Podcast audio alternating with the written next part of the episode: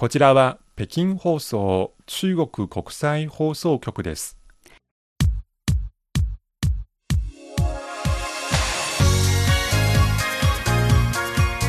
皆さんこんばんはハイウェイ北京中国情報ラジオ火曜日ご案内の王正円ですこんばんは、西宝です。先週中国の河南省でかつてないぐらいの集中豪雨で大きな被害が出ました、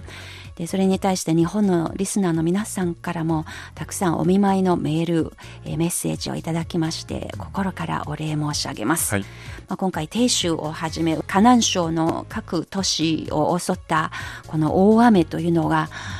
まあ、ざっくりですね鄭州市を例にすれば3日間で降った雨の量がはい。過去の年の平均の年平均雨量に相当すると。1年分ですね。そうですね、はい。まあ、そういうもう本当に未体験の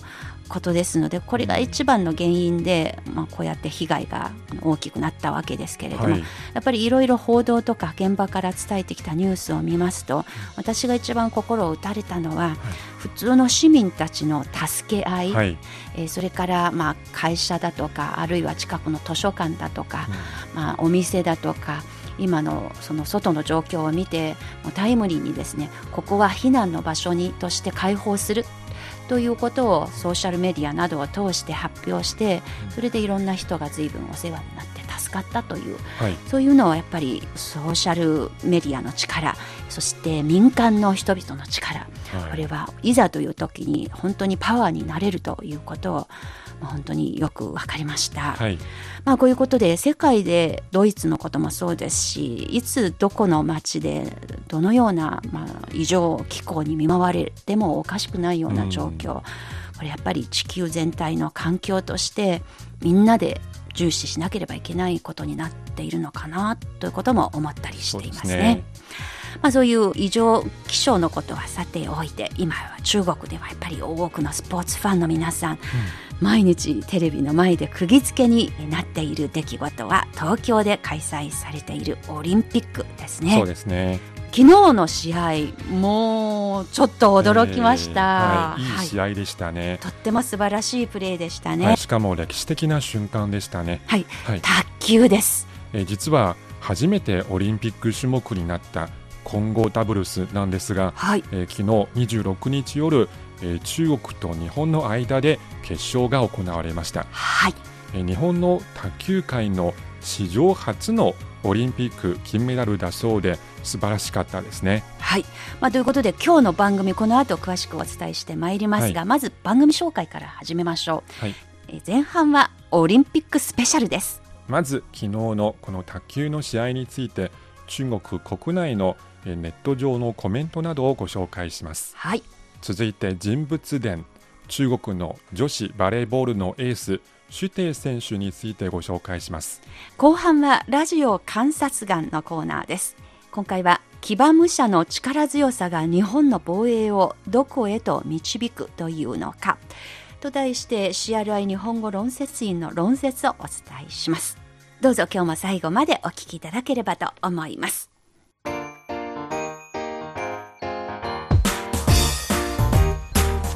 聞きの放送は北京放送中国国際放送局です。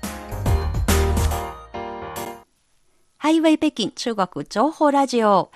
えまずは今週のオリンピックスペシャルですが、やっぱり話題は昨日の夜の試合から始めますね。はい、えーまず先ほどご紹介しましたように日本が卓球界の史上初の五輪金メダル獲得まずリスナーの皆さんにおめでとうございますと言いおめたいですねでとうございます。はいえー実は昨日の試合テレビで見ていましたが、はいすごく激しい試合でしたので、えーすごく緊張していましたはい、そうでしょうね。はい、えー個人的に印象的だったのはやはり日本の伊藤選手でしたね。伊藤美誠選手ですね。はい、伊藤選手どちらかというとその目つきが強かったですね。ちょっと変な表現かもしれませんがお、なんか殺気を帯びたようなあのちょっと怖いような鋭い目線でした。いや、私がすとにかく集中力がすごい人だあなーというふうに受け止めました。はいあと、時々ですね、笑顔を、口角を上げあて、それもありますね。笑顔を見せたシーン、すごい余裕だなと思いました。はい。えーそれが後半になればなるほど、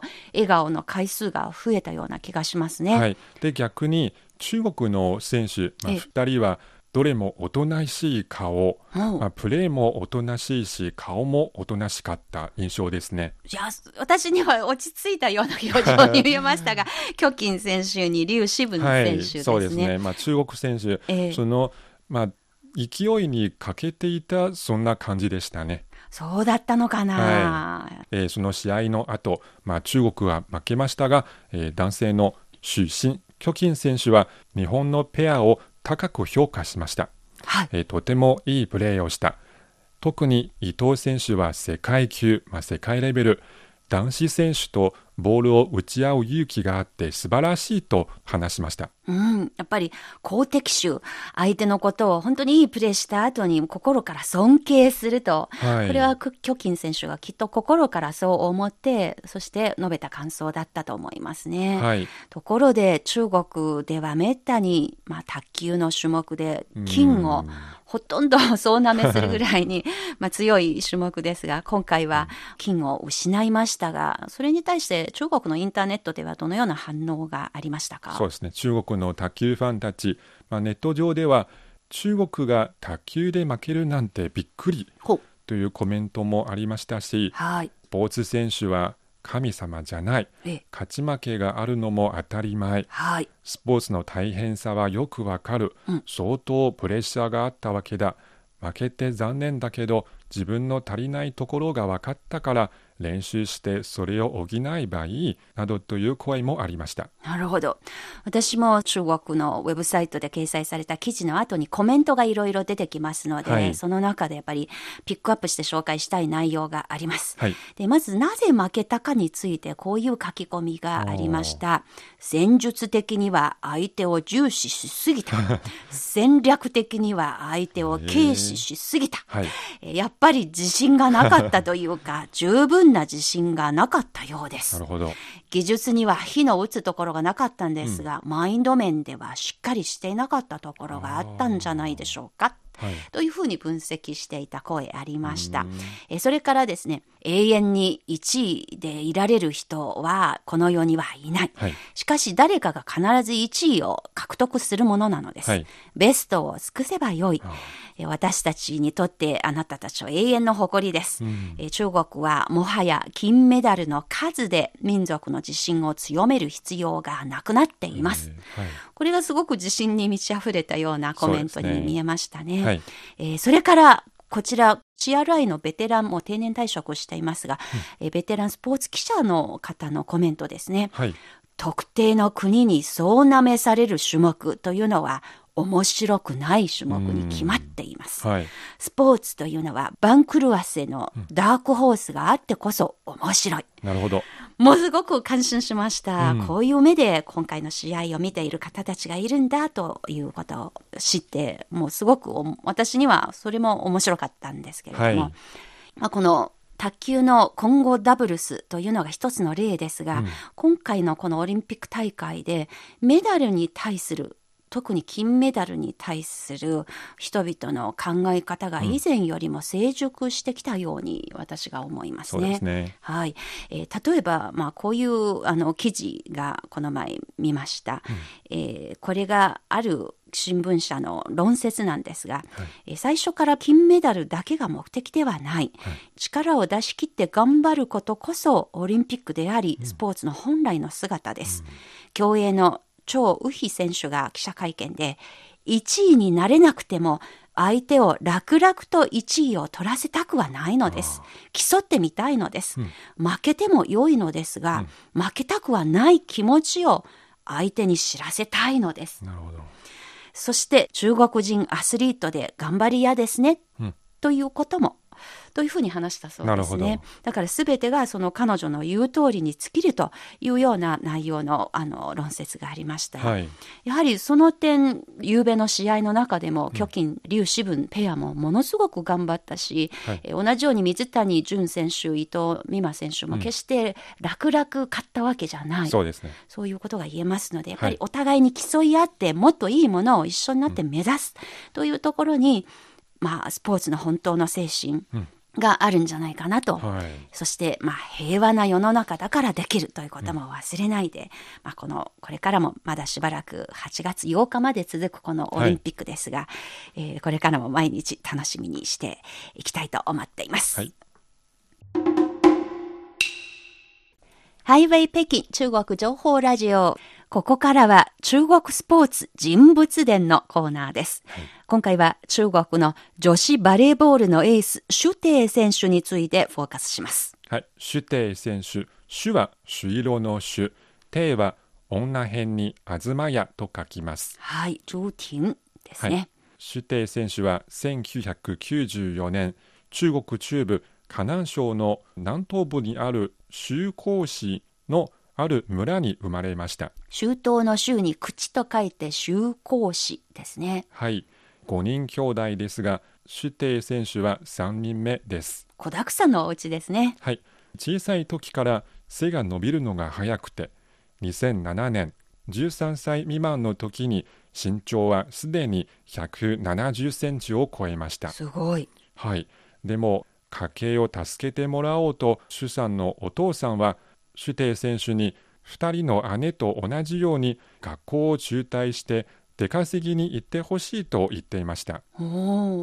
でもシュさんは自分は勉強したい。中学、高校の勉強を終えたら河南省の海部、鄭州、あるいは北京のような大都会に行って大学に入りたいと言いました。そして中学卒業の時でした。はい。担任の先生は生徒一人一人にえこれから何をしたいか尋ねました。ええ。そして主さんは高校に行きたいけど父は早く働いてほしいと言っている、先生の意見を聞きたいと話しました。はい。やっぱり自分自身も悩んでいたようですね。はい。それを聞いて先生はえ一つあなたに適している道がある。苦労するかもしれないけど大丈夫か？と聞きました。そしてえ先生はシュテイさんを連れて修校市の市内のスポーツ学校に行きました。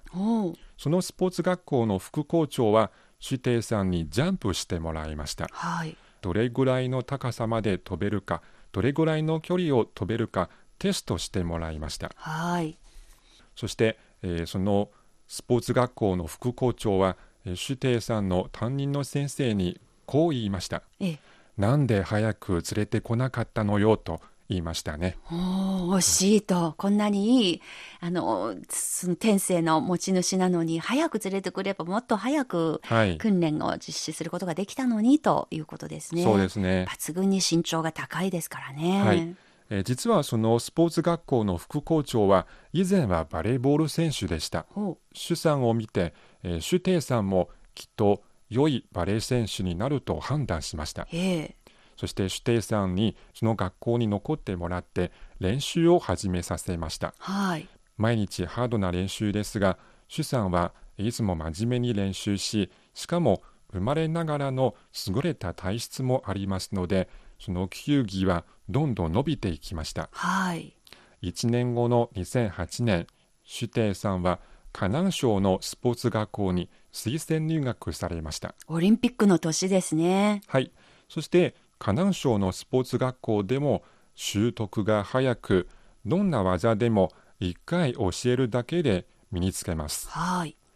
そして、えーその学校では絶対に優れた選手になると判断されて、それになるための厳しい練習が始まりました。14歳のシュテイさん、北京オリンピックが開催される年。まあそうやって小のえスポーツ学校に入学して将来につながる道の第一歩を踏み出したわけですね。はい。で、そしてそんなある日、家にいるシュテイさんのお父さんに電話がかかってきました。はい。他でもなく、シュテイさんでした。ほうシュさんは泣きながらスポーツ学校を辞めたいと言いました。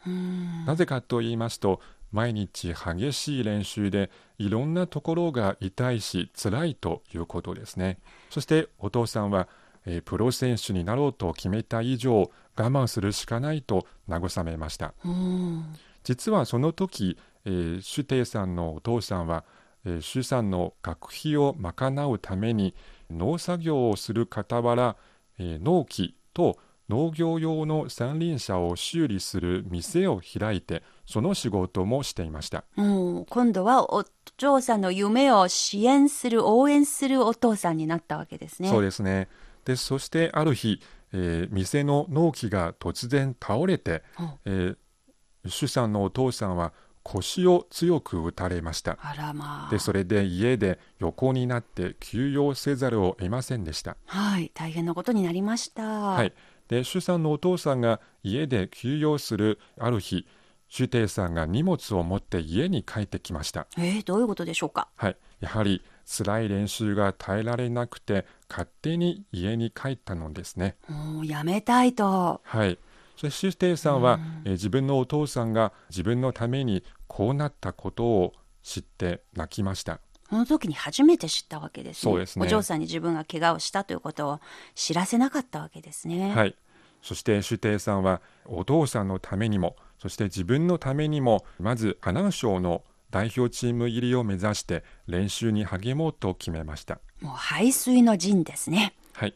そう思ったシュテイさんは2年後、見事省の代表チームに入りました。はい、すごいことですね。はい、その後腕を磨きながら徐々に頭角を現していきました、はい、まず2010年中国の少年の代表チームに入ってそして2012年中国の青年代表チームに入りました、はい、2013年に行われた青年向けの世界ジュニア選手権ではチームを引っ張って8戦、まあ、8試合全勝で18年ぶりの優勝を獲得しました。すごいことですね。はい。その大会では最優秀選手とベストアタッカーに選ばれました。はい。そして同じ年に中国で、まあ、世界的にも有名なバレ女子バレーボールの監督老兵監督に抜擢されて国家代表チームに入りました。はい。ものすごくもう老兵さん以上に身長が高い選手のようですね、はい、身長は100 98センチですね。2メートル近い長身ですね。はい。はい。そして国家代表チームでは高い身長の上に抜群のジャンプ力、力強いスパイクを持ってチームのエースアタッカーに成長しました。はい。えー、そしてまず国内リーグでプレーしましたが、クラブでは国内リーグで3シーズンプレーした後、2016年トルコのプロリーグの強豪チーム幕府バンクに移籍しました、はい、同じ年のクラブのワールドカップでチームを3位に牽引してシュテイさん自身はベストアタッカーに選ばれました、はい、そして翌年2017年トルコでの初シーズンを迎えましたがそのチームはリーグ全体で3位でしたが、はい、シュテイさんはそのリーグのベストアタッカーに選ばれました、ええまたヨーロッパのチャンピオンズリーグにも参加しましたがチームを優勝に導きシュテイ選手自身は最優秀選手に選ばれました、はい、その後クラブのワールドカップで優勝また2018年のリーグ優勝2017-18シーズンのヨーロッパチャンピオンズリーグでの2連覇に貢献しました、はい、また一方国家代表としてはチームメンバーと一緒に2015年のワールドカップ2016年のリオデジャネイロオリンピックで優勝しました、はい、2017年からは代表キャプテンになりました、ええ、その後2019年にワールドカップで優勝し中国の国家代表としてはワールドカップの2連覇を達成させました、はい、またシュテイ選手自身は史上初の、えー、ワールドカップの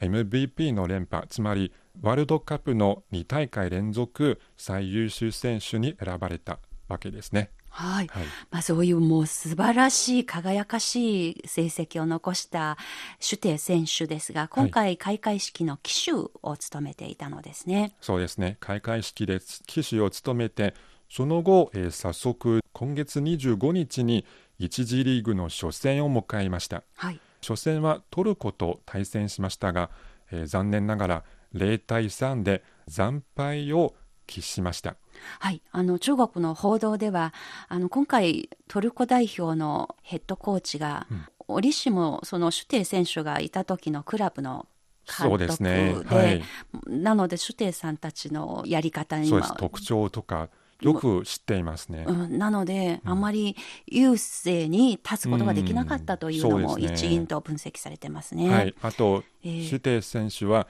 腕に故障を持っていますね。はい、それで初戦は4得点だけでした。そして、えー実は今日27日午前、え2戦目を迎えましたが、アメリカと対戦しました。ええ。シュテイ選手はチーム最高の18得点を取りましたが、また0対3で負けました。えー試合中、シュテイ選手が手首や腕を揉む動作が何回か見られました。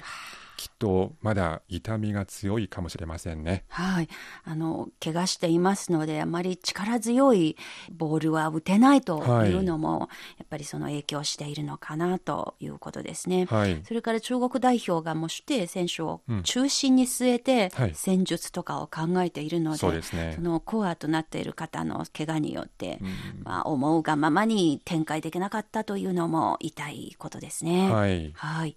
中国の女子バレーボール次の試合はあさって29日えロシアオリンピック委員会代表チームと対戦します、はい、えーぜひ心とコンディションを整えて良い結果を出せるようにえー楽しみにしています。いや私の方がむしろ体を第一にそうですね。あまり無理しないで頑張っていただければと思っています。はい。えそれからシュテイ選手とローヘイ選手とよく比較されますけれども、はい。この前聞いた放送ではですね、ローヘイ選手は自分がシュテイさんと比較されるということはあまりしたくはないようでなぜならばローヘイさんが言うにはもう時代が違いますので、はい。えーシュテイさんの方こそ当時の彼女よりはもう数倍数十倍ぐらいの高い腕を持っていると。なるほど。そういうふうに見ているようですね。はい。それからシュテイ選手はやっぱり小さい時から一番良い訓練を受けたわけじゃないので、うん。でローヘイ選手と出会った後にそれこそもう徹底的にもう一から訓練し直して、はい。そして体作りから始めたようですね。はい。シュテイ選手はどうやら体質的にすごく怪我しやすいという体質で、そうですね。背が高くて、ええ。でその分結構細いですね。はい、はい。なのであまり無理してたくさん練習させるともう怪我してもうどうにもならないような状況になるとかいて中国にとっての損ということも見込んで、ローヘイ監督がもうシュテイ選手に特化した彼女専用の方法を考えて、もう本当に手塩にかけて育てて今日のシュテイ選手がいると。そういう状況でああなるほどこうやって中国代表中国のバレーボールが、まあ、世代交代をしながらも全体的にレベルアップして前進することができたということ、はい。本当によく分かりました、はい。まだ戦いが続きますので、まあ、中国チームにグッドラックでありますようはい。に祈っています。ということで今回の人物伝。中国バレーボールのエース選手シュテイ選手のことを紹介しました。今週のオリンピックスペシャルのコーナーでした。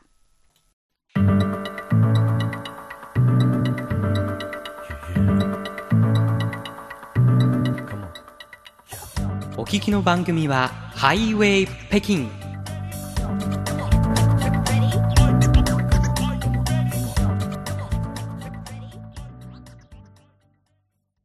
火曜ハイウェイここからはラジオ観察眼のコーナーです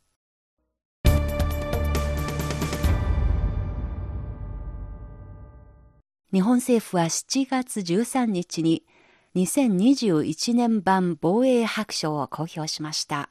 岸信夫防衛省の下では初めての作成となったこの白書からは対中国姿勢の変化がにじみ出ています。今年の白書は日本では若者に人気の墨絵アーティストの西本祐樹さんによる騎馬武者のイラストを表紙に使われたことで話題を呼んだそうです。今日のラジオ観察官は騎馬武者の力強さが日本の防衛をどこへ導くというのかというタイトルで CRI 日本語部論説員の論説をお伝えいたします。日本を取り巻く安全保障上の環境について今年の防衛白書が真っ先にやり玉に挙げたのは中国でした。まず岸防衛省は全文にあたる観光に寄せてで中国で施行が開始された会計法について触れ会計法がまるで日本の正当な権益を損ね東海東中国海や南海南中国海などの海域の緊張を高めたかのような書きっぷりで中国への警戒心をあらわにしています。次に今回の防衛白書では初めて台湾の安定は日本の安全保障や国際社会の安定にとって重要だと明記され軍事バランスは全体として中国側に有利な方向に変化しているとも示されています。これまでの防衛白書では台湾に関する内容は中国の章に入れられていましたが今回からは新設された米国と中国の関係などという説に入れられています。さらに中国軍の配置と戦力として掲載されている図表はこれまでは台湾も中国大陸も同様にカラー表示されていましたが今回は中国大陸のみがカラーで表示され台湾とそれ以外の部分は灰色になっています。これについては日本の論客たちすらも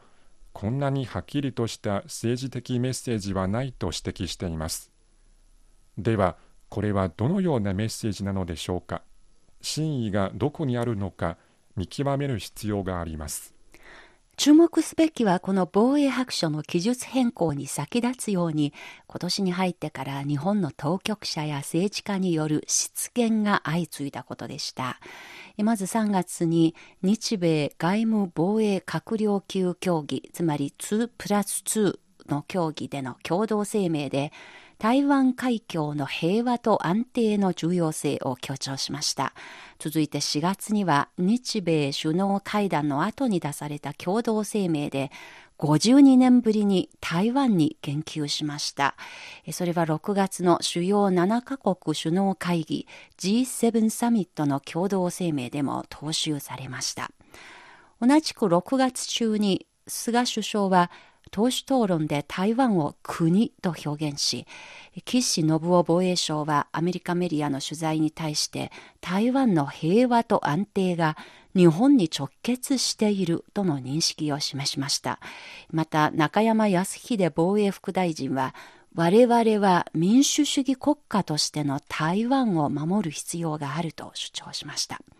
7月に入りますと、麻生太郎副首相兼財務省が台湾が有事の場合、安全保障関連法が定める存立危機事態として認定する可能性があると発言しました。えつまり、そうなれば日本が直接攻撃を受けなくとも一定の条件を満たせば集団的自衛権を一部行使できる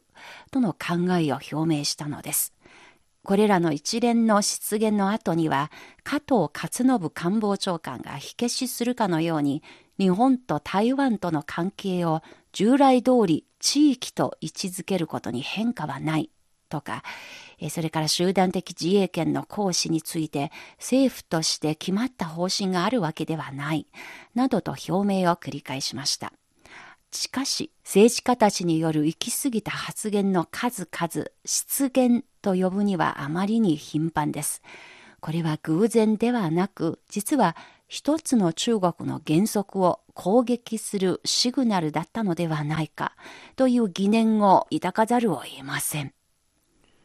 2021年版防衛白書については、日本国内でも警戒を呼びかける声があります。なぜ台湾海峡ではなく台湾をめぐる情勢なのかという表現への違和感を指摘する日本の中国専門家の声が報じられました。また元内閣審議官の古賀茂明氏は週刊誌への寄稿で今回の防衛白書は日米連携のためのストーリーとして中国脅威論と中国悪玉論を国民に伝え議論の中心に台湾という非常に効果的な材料を使ったと鋭く切り込んでいます。なお日本経済新聞の4月の世論調査の結果では日本の台湾海峡の安定への関与について74%が賛成で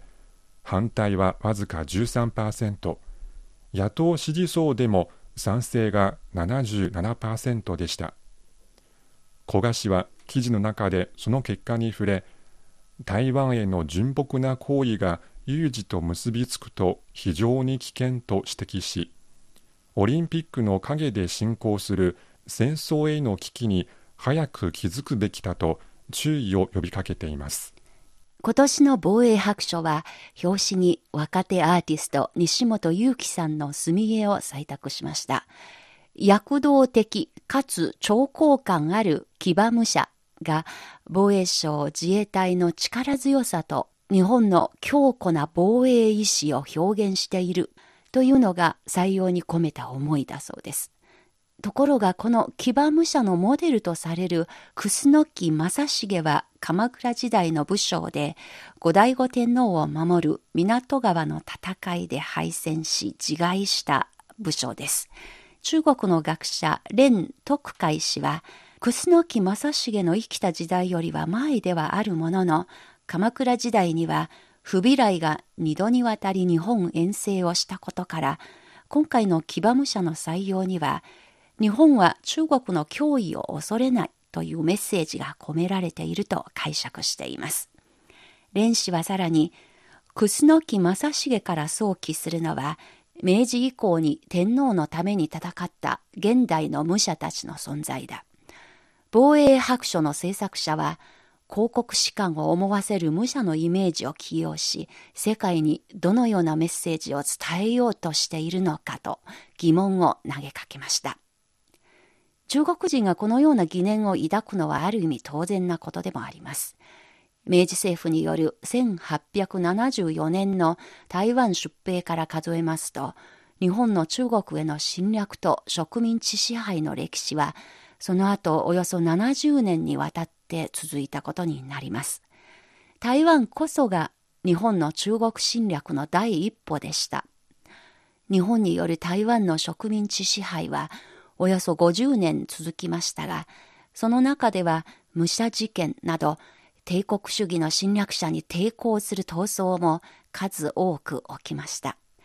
そうした歴史を踏まえて、日本は台湾と向き合う際には自分自身の背負うべき歴史的責任と過去の過ちを決して忘れではならないとここで指摘したいのです。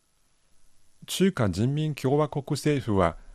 台湾が中華人民共和国の領土の不可分の一部であることを重ねて表明する。日本国政府はこの中華人民共和国政府の立場を十分理解し尊重する。これは1972年中日国交正常化の際に発表された中日共同声明の一部であり現在の両国関係を語る上で忘れてはならない先人たちが築き上げた初心と言えます。中日関係士学会の両昌慶常務副会長は2021年防衛白書の内容を受けて台湾問題を軍事的レベルに昇格させようというシグナルが出されたと評しそうした姿勢について中日関係の政治的基盤を深刻に破壊し台無しにする危険性をはらんでいると強く懸念しています。日本は緩やかではありますが兵器装備の強化を着実に進めており特に海上戦力は世界有数となっています。見方を変えれば台湾問題は日本が軍備を増強するための絶好の口実として利用されているのではないでしょうか。かつて日本から侵略され植民地にされた中国にとっては一番目にしたくない状況とも言えます。無責任な中国脅威論を声高に叫び煽り立て台湾情勢をセンセーショナルな議論へと巻き込もうというやり口は本当に台湾を守るための行動なのか軍備拡張の正当化こそが真意なのではないでしょうか。中国と日本は来年で国交正常化50周年を迎えます国交が結ばれてから半世紀にわたって両国は数えきれないほどのメリットをお互いに享受してきましたこの歴史を鑑みれば互恵ウィンウィンの関係こそが中日が付き合っていく上での唯一の選択肢であることは一目瞭然です。それではどうすればこの関係が保たれるのでしょうか？かつて村山富一元首相が用いた表現をここで借りたいです。夜は真に宿はなし。つまり、頼れるものとしては真偽に勝るものなどない。まずは両国間の合意事項を守ることから、そして台湾独立勢力と結託することなく、相互の理解を深める努力を続ける。それこそが中日関係にとって唯一の正しい道であり、信頼を築く上での出発点ではないでしょうか。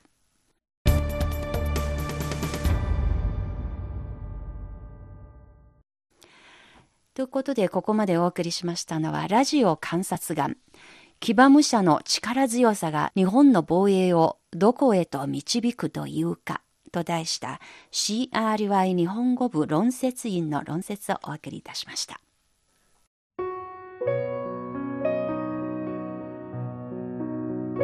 ハイウェイ北京お楽しみいただけているでしょうか？今日この時間ここまでのご案内は私王正円と西宝でしたはい今日後半お堅い内容になりましたが、まあ、オリンピックがまだ続いていますしいろいろなことを、えー、皆さんのお便りも含めてですね、えー、これからまたあの気楽にあのおしゃべりできればと思います。ぜひ皆さんもこのラジオをお聞きになってのご意見ご感想をメールもしくはお便りにでお寄せください。はいえー、本当に毎週皆さんのお便りを楽しみにしています。はい、ということで、えー、この番組はそろそろ時間です。それでは北京からごきげんよう。